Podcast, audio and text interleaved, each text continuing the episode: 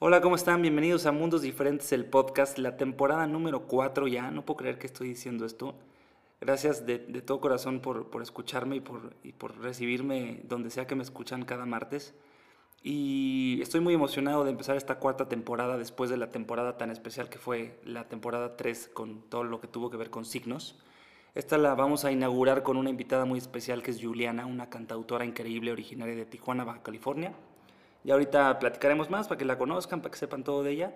Pero, eh, pues bueno, estoy muy emocionado de esta temporada número 4. Y antes que otra cosa, agradecerles por haberme ayudado a escoger el arte para esta temporada y en las redes. Personalmente me encantó el que decidieron que fuera el arte para esta temporada 4. Así que, sin más preámbulos, empezamos.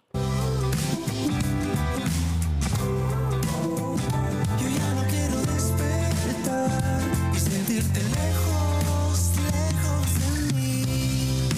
el podcast Mundos Diferentes con Borbolla.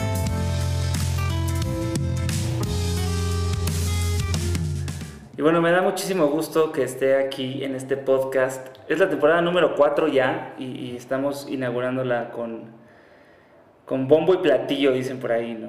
Este, y me da mucho gusto que esté aquí Juliana, que es una cantautora increíble que viene desde Tijuana. Es un privilegio que esté en la Ciudad de México porque de otra manera hubiéramos tenido que hacerlo en Zoom o no sé cómo hubiera pasado esto. Pero, eh, ¿cómo estás, Juliana? Muy bien. Bienvenida a Mundos Diferentes del podcast. Muchas gracias por la invitación. Muy bien, aquí tomando el cafecito. Exacto, mañanero. estamos aquí echando el cabecito mañanero. Este, y a ver, pues yo quiero que, que empecemos por el principio, valga la redundancia, ¿no? Porque yo leí por ahí que empiezas pues bastante chiquita, ¿no? Empiezas como a los 13 más o menos Sí. a hacer música. ¿Y cómo, cómo viene esto? ¿Hay, ¿Hay músicos en tu familia? ¿Cómo te nace? Pues fíjate que yo era como la, bueno, por lo menos en mi familia directa, ¿no? Mi hermano y mis papás. O sea, mi hermano era el artístico y yo era deportista. O sea, yo de que siempre haciendo como todo, atletismo, fútbol y así. Y como a los, justo como a los 12, como que siento que entre la pubertad y todo, como que despertó este lado sensible en mí, que dije, o sea, como que me atrajo mucho la música. Luego que mi mamá me dijo eh, que había conocido una maestra de guitarra. Y yo, y yo como que siempre había querido tocar, pero como, como que nunca le había echado las ganas suficientes porque eran clases de escuela y así. Ok. Entonces ya en clases particulares, o sea, como que me encontré mucho con la guitarra eh, y siento que, ajá, entre la pubertad y todo, o sea, como que yo ya no conectaba igual con mis amigas y drama así de 12 años. Sí, o sea, más como que, o sea, como que había este lado sensible y no conectaba con nadie y fue como mi refugio la guitarra, aprenderme canciones y eventualmente una, una prima que ella, ella es artista visual, o sea, pinta, eh, me dijo, haz, tu- haz tus propias canciones, o sea, haz tu propia música y yo como que, wow. O sea, ¿Se puedo. puede? lo puedo hacer. Y como que así, o sea, yo escribía mucho de chiquita, pero, o sea, como mi diario, casi, casi. Entonces, eh, justo como que ahí encontré, creo que lo que más a mí me llama de la, de la música, ¿no? Hacer canciones. Entonces, Y en, y en ese como en esa como etapa previa a que, a que hicieras eh, tus, tus propias rolas, ¿quiénes eran esas, esos artistas que te inspiraban o, o qué- cuáles eran esas canciones que, que, que sacaste primero, digamos, o qué, qué te llamaba la... que me llamaron la atención para hacerlo. o- Ajá, o sea, como que dijeras, este, este era mi, mi ídolo de esa época. O... Ay, es que estaba. Son como esos gustos, o sea, culposos, porque sí era como época pubertad 2000 que. O sea, como Paramore y... No, ya quisiera. Bueno, pues siento que sí, sí, siento que sí. O sea, hubo esa como que justo cuando me llamó la atención la música, que yo creo que fue como cuarto, quinto de primaria, de que estaba de que Avril Lavigne, de Claro. que Simple Plan, así como esta época punk. Claro, pop.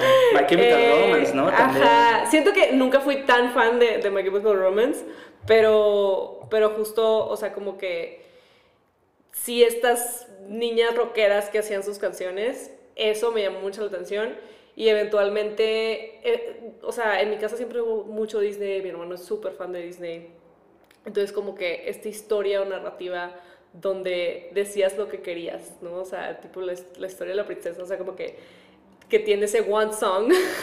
Entonces como que se combinaron esos gustos y, y eventualmente justo mi prima como que me pasó todo, toda la discografía de los Beatles. Eh, me pasó así Siempre como que como- tienes que escuchar. Siempre ajá. como un parteaguas con ellos, ¿no? Ajá. Yo como que todo- todos los músicos que yo, que yo he conocido a lo largo de mi vida, siempre hay el momento que De llegan que- los Beatles a tu vida. ¿no? Ajá, que descubres los, los y es como un antes y después, tal cual. Sí, sí, sí. Pero pues la verdad es que siempre fui como muy víctima del pop. Entonces, eh, ajá, o sea, me, me gustaba Santa de la Nada. Estaba viendo una serie, o sea, cuando salió Gossip Girl, haz de cuenta. Claro. Y me encantaba la música. Y yo de que, ¿quién es el, o sea, la- el supervisor musical? Y ya me hice muy fan de One Republic porque, porque creo que un- una o dos canciones salieron ahí. Y, y luego aprendí que Ryan Tedder era el compositor y había compuesto con Adele. O sea, como que siempre he seguido sí. esos, ajá, esos así de patrones o compositores de que digo, ay, qué padre, o sea, este. Claro, pero está está súper interesante que, o sea, quizá en una, en una serie particularmente donde están sucediendo muchas otras cosas que no son música, Ajá. pues está, está mu- pues, bien interesante que desde, desde chiquita te hayas como fijado en eso, ¿no? O sea, que no Ajá. te estás fijando tanto en la historia, sino quién compuso esa rola y por qué y, y todo esto que me, que me estás diciendo, ¿no? Sí. O sea, sí lo, sí lo traías ya desde, desde chavita, como esa, esa Creo, sensibilidad, ¿no? ajá, creo, y, y más que nada ajá, en, en las canciones, o sea, siempre he sido muy fan de saber, o sea, que como que de dónde nace la canción, obviamente, ajá, como dices, en una serie o una película, pues alguien como que las escoge hasta el final del día, Claro. pero como que te da ese sentimiento y, y bueno, yo, ajá, o sea, como que cuando aprendí que existían, o sea, estaban como los artistas y luego estaban como los compositores que ayudan, o sea, o sea, que entre que ya componen con los artistas y todo, como que me hice muy fan también de eso y, y sí. sí. O sea, tú eras de las que comprabas su CD y y leías los todo el- sí, hasta la fecha, eso, amo, amo, eso. amo. Qué lástima que, Sí. se, que, se, que se haya perdido eso, ¿no? Digo, Sí. Ahora con, con Spotify así puedes ver como, como créditos, pero nunca son tan No, amplios. y no te salen todos, No te salen todos. Y luego, Sí. pues, eso es. ahí quiero decir que eso es culpa del logo de las disqueras o las agregadoras que no ponen atención y deberían, todas las canciones deberían tener sus créditos como debe ser, porque, porque de pronto es como, oye, me, me fascinó esta rola y quiero saber quién la hizo, ¿no? Sí. Y no sabes, así sale blank. Sí, ya como- sé, exacto, ajá, de que un guion. hasta, hasta para fomentar que haya pues más trabajo entre nosotros, ¿no? O sea, Claro. Oye, ¿por qué esta canción la hizo tal? Pues quiero contactarlo a ver si hago algo con él o tal. Sí, Eso sí, es algo sí. que todavía falta en el, en el mundo Justo, digital. eh, digo, no es anuncio, ¿no? Pero ya no tengo title, pero tuve como por unos meses y me encantaba que podías ver todos Fíjate los que este no sale en... No, no es. Lo sentimos. Pero, ajá, justo salen créditos que no, que normalmente no ponen en otras. Mira, pues eso creo que es un- algo bueno que, que hay pues en comparación con las otras, ¿no?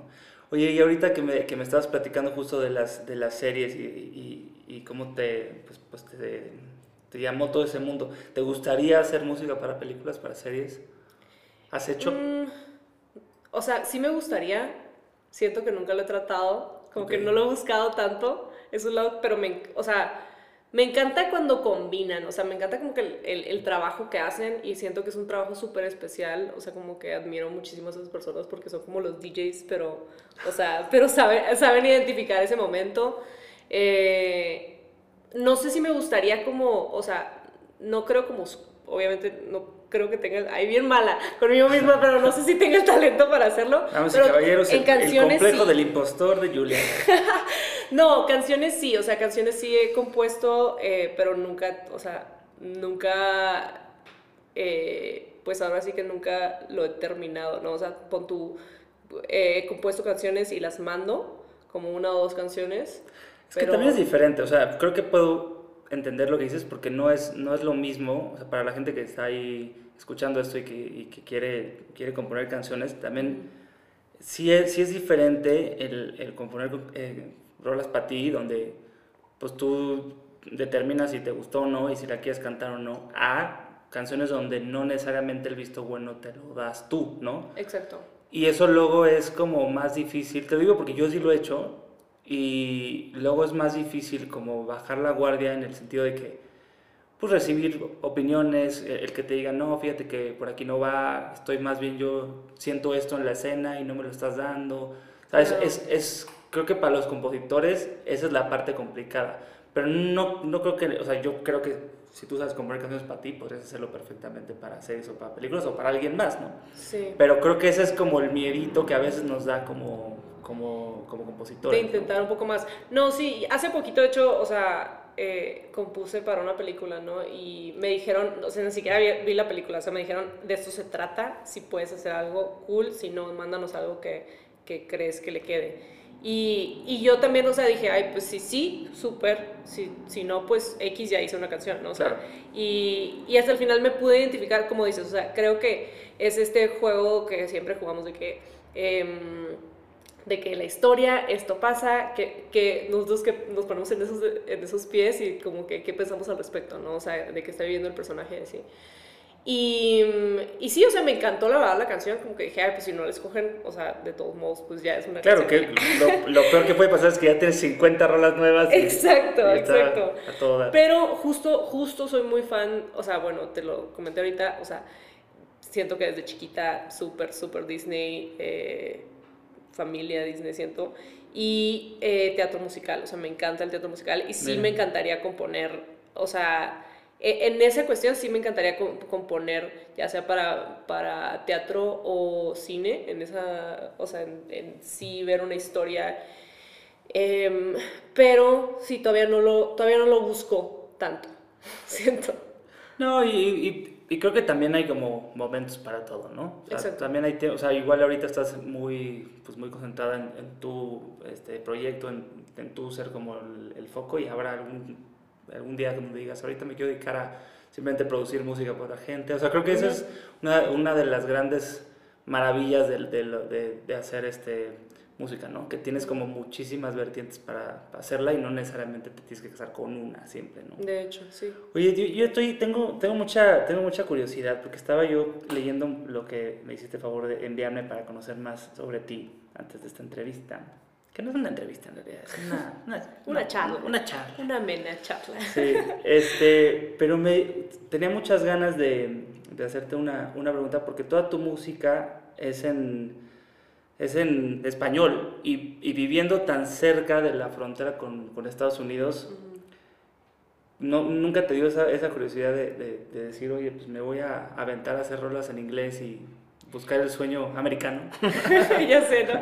Fíjate que, ay, se va a escuchar súper, o sea, como que no sabía cómo responder tu, pre- tu pregunta, pero ahorita de que me acordé de eso. Te puedo poner una Y es súper cheesy. así de... Es súper cheesy, pero yo siento que mi corazón habla en español. Ok.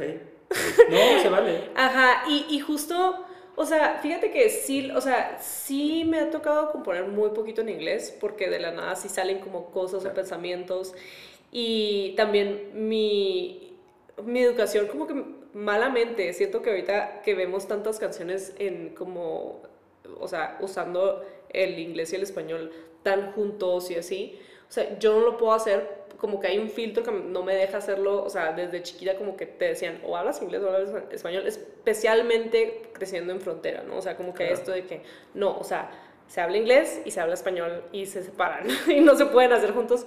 Y ahorita que lo veo tanto, ajá, tengo una tía que siempre me está diciendo de que debería hacer algo en español y yo es que no, puedo- ni siquiera hablo así, o sea, si yo hablo en inglés, hablo nada más en inglés con mis amigos americanos o nada más en español. Pero no, nunca estoy cerrada, solamente que sí siento que es, o sea, justo, o sea, mi, mi composición y mi perspectiva siempre va a ser primero en español, voy a pensar en español. Entonces, siento que cuando estás haciendo algo en inglés, tienes que justo pensar en inglés, sentir en inglés, o sea, y hay, hay como que, hay maneras de combinarlos y todo, pero Claro. sí siento que por lo menos hasta ahorita mm, lo que más me gusta es el español y siento que mis mismos límites porque porque justo sí pues o sea el inglés sí está muy apegado a mí o sea creo que es esa limitante a veces que, o sea, pienso una palabra en inglés y no se me ocurre en español, no se me, o sea, y no se me viene, ¿no? O sea, eventualmente me entero, ah, se dice así, ¿no?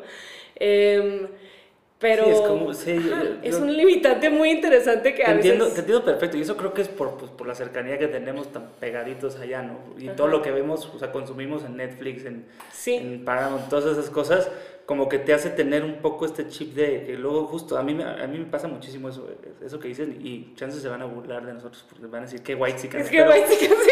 Pero no, como que pues, realmente es como, como estamos viviendo y, y también, pues, a ver, vivimos en un mundo cada vez más globalizado, ¿no? Es un poco Ajá. inevitable pensar en esas cosas.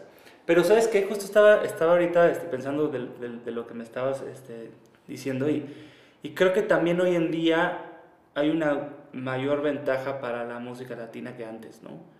Creo que desde que salió Despacito y muchas otras rolas, y obviamente Bad Bunny con el reggaetón y todos estos em, exponentes que hay ahora, ya la música latina y el español como lenguaje ya tampoco está como, pues digamos, tan, tan limitado en que no pueda ser popular en otros países, ¿no? Como antes. Antes era como, el inglés era, digo, sigue siendo el idioma mucho más predominante, pero hay muchísimas eh, personas que no necesariamente entienden tu letra y te oyen en diferentes partes del, del mundo. Sí, y, de- y eso justo eh, se me olvidó tocar ahorita el tema, pero em, creo que, ajá, creo que en todo, el- en todo el mundo y también de lo que pasó con el K-pop, ¿no? O sea, y Claro. una vez creo que escuché una entrevista de Rosalía donde decía justo, o sea, a la, la gente quiere, quiere aprender con la música, quiere aprender el mundo nuevo, o sea, quiere, o sea, por más que no entiendas, eventualmente sabes que este título, o sea, la verdad es que no escucho tanto K-pop,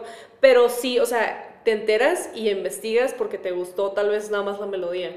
Claro. Y eso es algo bien padre también de las nuevas generaciones que siento que tienen ese interés por de que, ah, y, y por eso ha tenido tanto éxito justo, o sea, eh, la música latina eventualmente, o sea, como que siento que, pon tú, yo fui al, fui al concierto de Rosalía en San Diego y dije, pues van a ver puros mexicanos, ¿no? O sea, Claro. por estar tan Sí, cerca sí. de la frontera, o sea, o de que en general, ¿no? Eh, eh, gente que habla español, porque sí hay, también hay una comunidad muy grande, me imagino, Claro. de, que, de España y así. Pero había muchísimos gringos, o sea, pero gringos que decías, o sea, que así, o sea, el- güeros. el gringo, así, gringo. Gringo, gringo. Y, y creo que es esa fascinación por, por, por, el- por lo no común, ¿no? O sea, tal vez, o sea.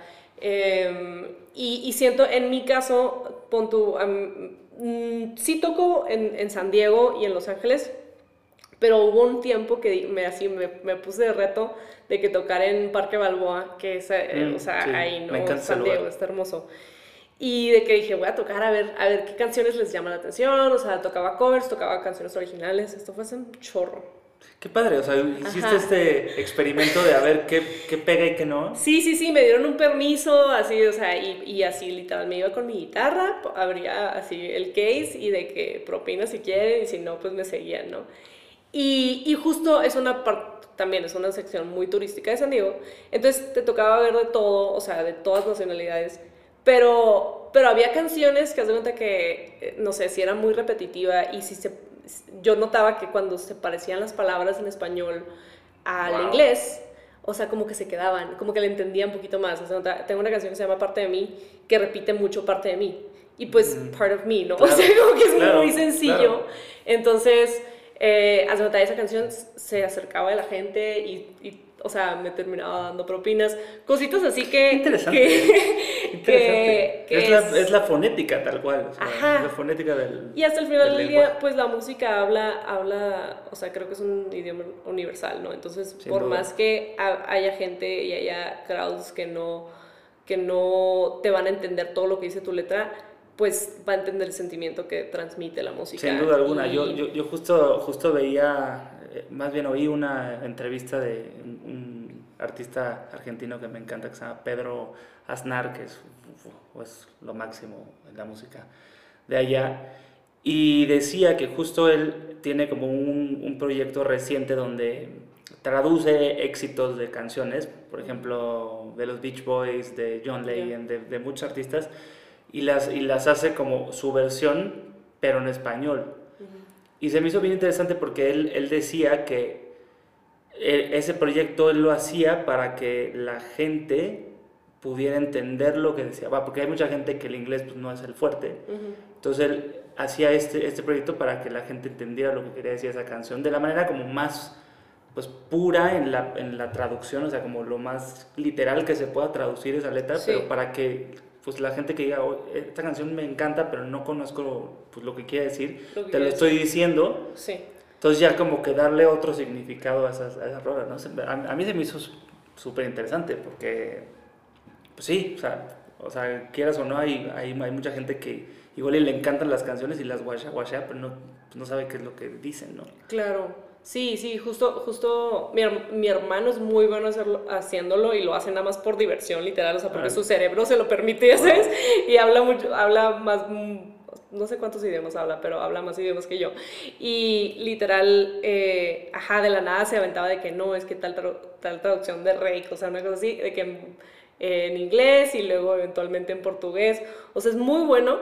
Pero justo, o sea, yo lo empecé a... Yo hice como dos canciones porque justo sentía que si tú buscas la traducción, dice cosas bien, o sea, que tal vez en la cultura anglo de Estados Unidos se entiende, pero en nuestra cultura, o sea, ¿qué quiere Sí. decir esto, no? O sea... eh, Sí, son como maneras de, de decir las cosas que son muy, muy particulares. del- Ajá.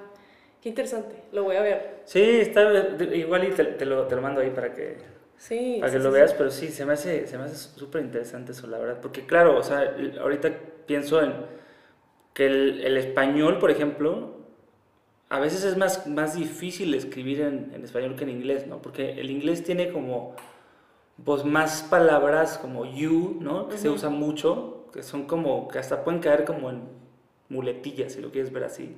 Como que son ciertas palabritas que son más fáciles de poner en las letras como para resolver como poéticamente o como estructuralmente una, una, una letra, ¿no? Y, Sí. y en el español es más complicado eso. Sí, sí, sí, sí. Y, y las consonantes siento que en inglés no, no son tan fuertes y no son tan conflictivas como en español. Claro. O sea, sí, hay, hay muchas cositas así em, que sí se me hace que es un sí es más difícil, pero no sé, es interesante. Es interesante porque también cuando te tomas como un buen compositor en inglés, como que dices, no manches, o sea, Claro. qué padre, ¿no? O sea, a mí, a mí siento que es un hábito y que eventualmente como que lo traté de parar, pero dije, ah, esto es parte de mi naturalidad. Pero cuando lo compongo en, eh, o sea, cuando compongo, a mí no me hacía tanto conflicto a veces el acento de una palabra. Ok. Ah, ya. Los, los, los famosos acentos atravesados. Ajá. y yo, pues no me hacía tanto ruido y eventualmente eh, estuve como en una, no sé, era una master, masterclass así, y como que hablaron así horrible la gente que lo hace. Y yo, así de que, ¿por qué? No, o sea, Yo comparto muchísimo ese sentimiento. A mí justo me, me, me pasó con, ju- justo en un, en un diplomado que lo dio Mónica Vélez, que es una eh, compositora increíble. Para los que no sepan quién es Mónica Vélez, ha hecho canciones como Shabadabadaba de OV7, muchas de Sí. Camila, es una tremenda compositora. Sí. Y ella dijo eso de los acentos atravesados. Y sí fue así como un 20 que me cayó en el cuerpo, así de ¡puc! Y dije, chin, o sea. Y sí es algo que lo tengo, a partir de ese momento lo tengo mucho más concientizado.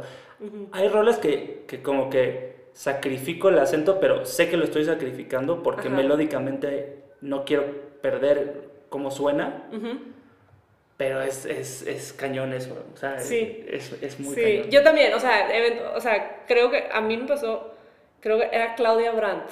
Era, Ah, claro. era un masterclass con Uf. Y ella ajá, también. hablaba así súper de que no puedes, o sea, es una regla. Y hace, y hace todo, todo el sentido del, del, del, del mundo, ¿no? O sea, no vas, a, no vas a hablar, no sé, vamos a... Como dices, o sea, creo que sí lo tienes que concientizar y Exacto. si se puede romper la regla, creo que sí la debes de hacer, o sea, sí lo debes de hacer, porque hasta el final del día sí, no sé, o sea, digo, va, va a cada compositor, pero lo he hablado de hecho con varios, con varios y hay gente que también, que es como súper no o, o sí, ¿no? Y, y no sé, a mí, ajá, hay cosas que, digo, obviamente también cuando lo escucho en canciones de antes y después, o sea, como que siento que ya- sí trato de siempre no hacerlo, pero Claro. dentro de todo hay veces que sale justo esa palabra como en esa melodía y no importa Porque se cuando- entiende. cu- Cuando tú haces rolas, ¿qué haces este, primero, letra o, o música? Porque yo siento que eso pasa más a los que hacemos primero música que letra. Yo siento, yo te iba a decir al revés. ¿Ah, sí? Pero porque yo antes hacía mucho más letras antes de la música. Ok. Ajá, y luego les ponía eh, como la Melodía de y- acordes ya. y, la melodía funcionaba. Pero ahorita, ahorita la mayoría de las veces que he estado, o sea, en, que he estado componiendo, compongo en base a, no sé, si es cierta frase, o sea, ya trae la melodía en sí. Ok. Entonces, se me hace mucho más difícil.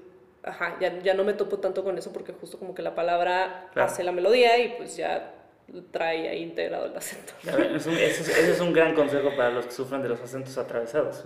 Cuando Sí. haces primero la letra es más fácil cantar la, la, la palabra como, de- como se debe decir, ¿no? Para Sí. evitar caer en eso. Oye, y pues quiero, quiero dejar tantito de lado esta, esta parte más técnica, compositora, este, para hablar tantito más sobre, sobre ti, porque para la gente que no sabe quién eres o que conoce poco sobre ti, también se, se me ha hecho increíble que has, has abierto conciertos de un chorro de gente talentosísima. Pues, estoy leyendo que por aquí Van- Vanessa Zamora, Pablo Alborán, Elefante, Gloria Trevi, Alex Sinte, Carlos Rivera, Matiz, Los Rumberos, Leonel García. ¿Qué onda?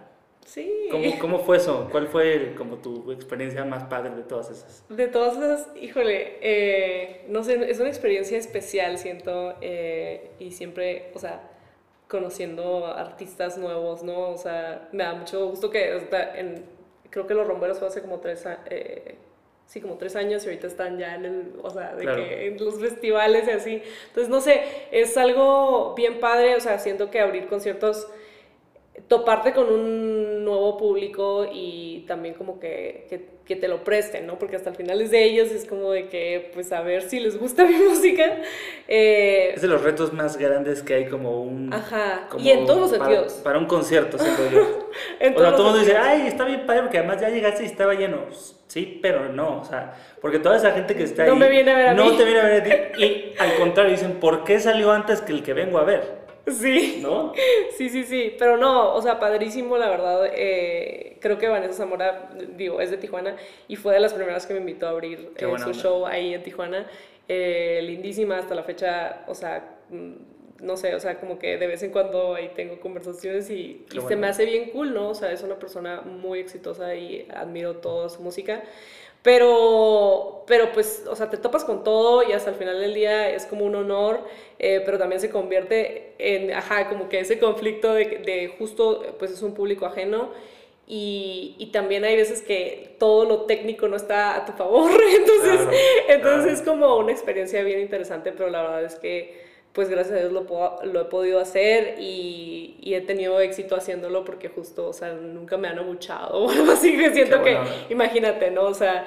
Sí, porque eh, si hay miles de casos de que, que ves en redes Ajá, así de que les sí. gritan y dijo, qué horror. A mí, a mí no- nunca me ha pasado tampoco, pero esperemos que no nos pase. Sí, pero no, y te, y te topas con artistas muy, muy lindos, o sea, me tocó en Elefante, una vez me invitó a abrir, em, ¿El elefante ya sin, sin Rayleigh o con Rayleigh? sin Rayleigh. Ok. Ajá, de hecho, a, a Rayleigh hace poquito Justo vi, o sea, como So- que ajá. estuviste con elefante y luego con Rayleigh. Ajá, sí, no, no. Qué bueno. El Elefante fue, o sea, le abrí en Tijuana y luego ellos, se, o sea, se quedaron muy, muy cercanos a mí y eventualmente estaba aquí en Ciudad de México y dijeron, ay, tenemos un show de Ah, que vente y eventualmente también en medio del show de que, ah, canta una canción tuya y yo de que, no, qué pe-". Pero, pero eso, eso habla, habla de, de- de- habla súper bien de, de- de ellos, ¿no? O sea, Sí. creo que hay artistas y hay muchos casos que los artistas que ya son más como reconocidos sirven también un poco como padrinos para los que estamos Claro, eh, pues, empezando, ¿no? Entonces eso habla increíble de ellos, que está increíble que hayan dicho, a ver, vamos a parar el concierto y tócate una rola. Sí, sí, sí, no, tipazos, la verdad, o sea, eh, y justo como que siento que entienden como que, que todos hemos Porque ya pasó ahí. por ahí ellos, seguro, claro, pasaron por ahí ellos sin duda. Está está súper interesante. Y, y si te, te dijera, de todos los que has estado, quédate con uno así, la, el, el que hayas bajado del escenario y te hayas ido a la cama después de- diciendo, wow, estuvo que, "Wow". impresionante. Eh, uh, es que sí son varios, pero siento que, siento que esa, esa de elefante fue como increíble, porque, porque viví como la experiencia con ellos y ellos estaban ahí siempre, o sea, muy atentos conmigo. Eh, Claro, es que, me- no, es que me- no nada más es cantar en el escenario, sino todo lo de... Ajá, y, y me, o sea, hubo gente que me regaló como un peluchito, o sea, fue como una experiencia muy, muy bonita. em, Qué buena onda. que sí, pero, pero creo que hasta de las malas experiencias, como que dices, hice lo Aprendes. mejor y, Claro. y es un aprendizaje que nadie te da, o sea, como que el escenario es, es, o sea, es la escuela más grande que va a haber. Sin porque, duda alguna. porque inclusive estando en miles, o sea, siento que siempre te vas a topar con algo más. Y, y obviamente abrir conciertos, o sea, hay veces que inclusive te vaya mal, o sea, o tuviste uno- una mala experiencia, eh, o sea, algo sacas como muy bueno, muy positivo. Pero, y eso hasta, hasta en tus shows, ¿no? O sea, siempre hay fechas que por X o Y no salen como esperabas, pero aprendes muchísimo y al siguiente día no te pasa, o sea, como Sí. dices, el, el- el escenario es una escuela, o sea, no porque ya lleves años haciéndolo, dejan de pasar cosas inesperadas, ¿no? Sí, o sea, Claro. siempre es como ese nerviosito. E de- inclusive yendo a conciertos, o sea, soy muy fan de ir a conciertos y la verdad es que eh, un amigo me dijo, un amigo que también es cantante me dijo em, que siempre ibas a aprender de, de un concierto, o sea, siempre Claro. vas a aprender algo del artista, ya sea malo o bueno, o sea, lo que sea, ¿no?